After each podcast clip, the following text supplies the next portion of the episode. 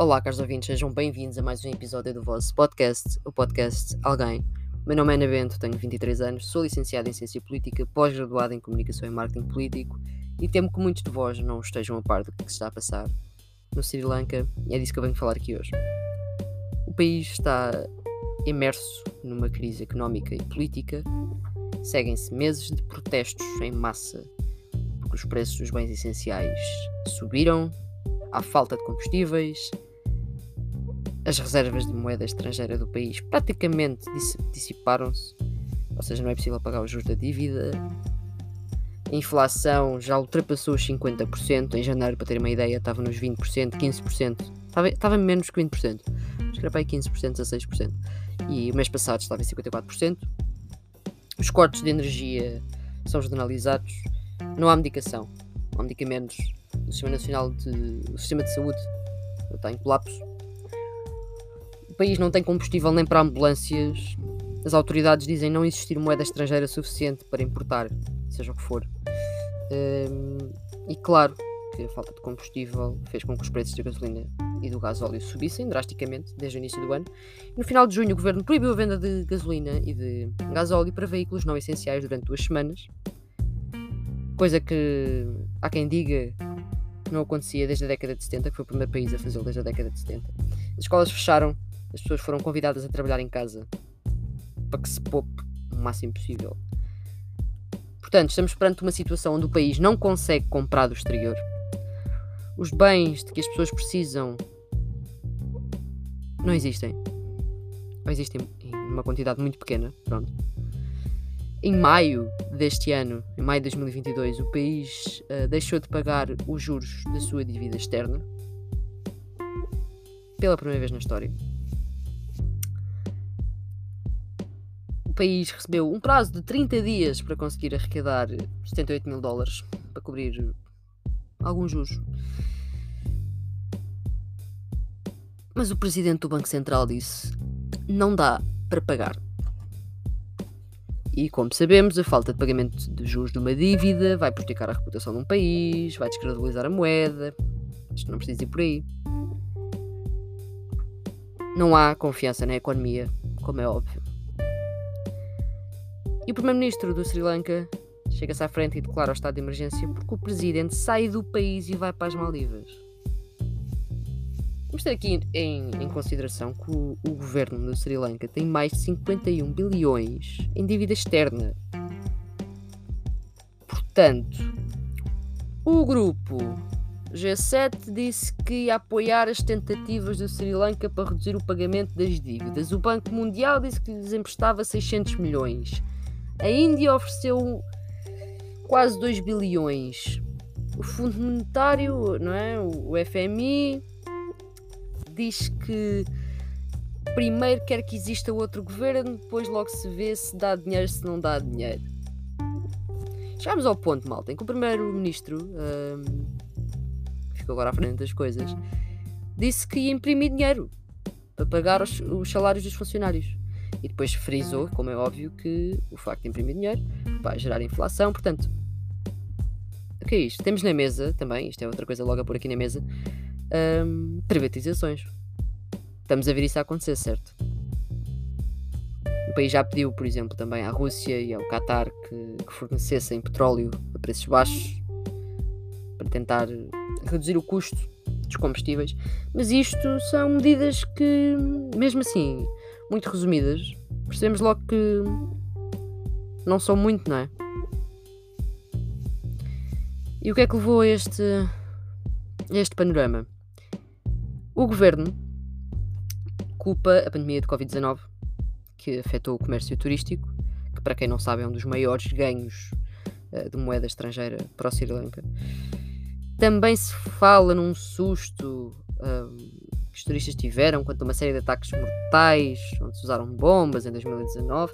Não sei até quanto isto é verdadeiro ou não, mas que houve má gestão económica, sim, existiu. país tem muita história. Eu não quero, não quero estar aqui a resumir muito, mas vou aqui alguns detalhes, não é? E vou-vos deixar assim, vou-vos deixar depois a fazer a vossa pesquisa. Mas basicamente, depois da Guerra Civil em 2009, o país optou por se concentrar em colocar mercadoria no seu mercado interno, em vez de exportar. O que fez com que a sua receita de exportações permanecesse baixíssima e continuaram a importar. Portanto, a conta da importação continuou a crescer. Atualmente, o país, por ano, importa 3 bilhões a mais do que exporta. Percebam. Em 2019, o país tinha quase 8 bilhões em reservas de moeda estrangeira. Isto caiu, portanto, quase 8 bilhões caiu para 25 milhões. Em 2019, por exemplo, o presidente decidiu cortar impostos.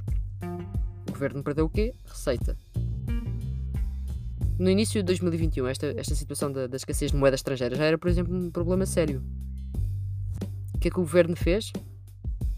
Preparem-se. Então, tentaram limitar este problema a proibir a importação de fertilizantes químicos, mandaram os agricultores usar fertilizantes orgânicos de origem local.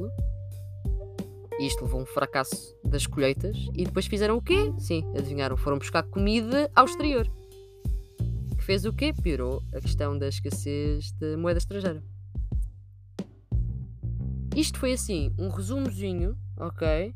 Assim pequenino, em 6 minutos, do que é que se passou para trás, assim muito misturado, eu sei, mas é tudo o que me está a vir à cabeça.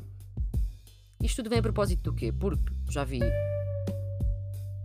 em alguns jornais a notícia de que hoje, uh, nas primeiras horas desta quarta-feira, dia 13 de julho de 2022, o presidente, eu não sei se pronunciasse o nome dela ou não, mas uh, Gotabaia, completamente perdido, não é? Saiu do, do país, fugiu. Depois de milhares de manifestantes furiosos invadirem a residência oficial, saiu. Uh, nem anunciou isto oficialmente. Uh, hoje ao amanhecer, entrou no avião militar e deixou Colombo, a capital comercial do país, e fugiu para as Maldivas.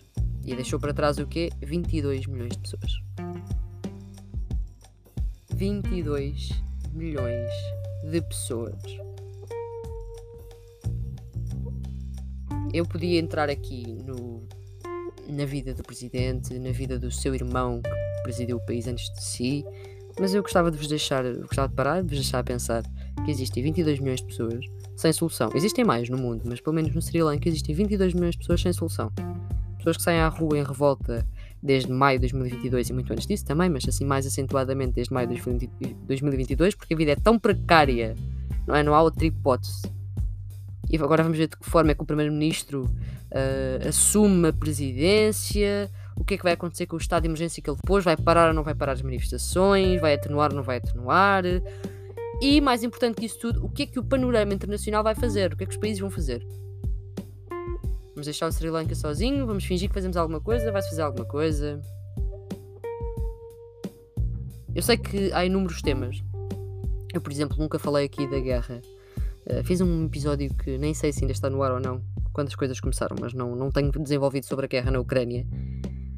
Um, há montes de, de, temas preocupantes que eu, que eu poderia falar aqui.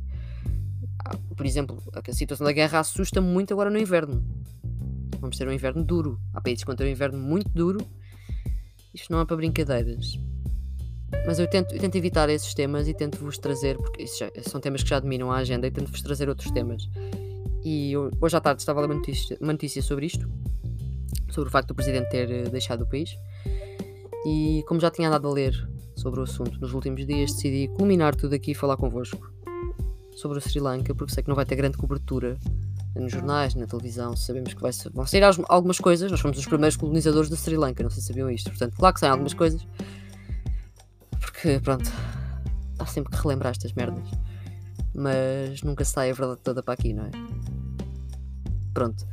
Portanto, o máximo que vão ver hoje são notícias sobre a fuga do presidente. Acompanhem isso, estejam em cima e façam deste episódio vosso, o vosso ponto de partida para irem, para irem pesquisar mais sobre o assunto. Existem imensas notícias, que está caótico, portanto peguem e, e, vão, e vão ver.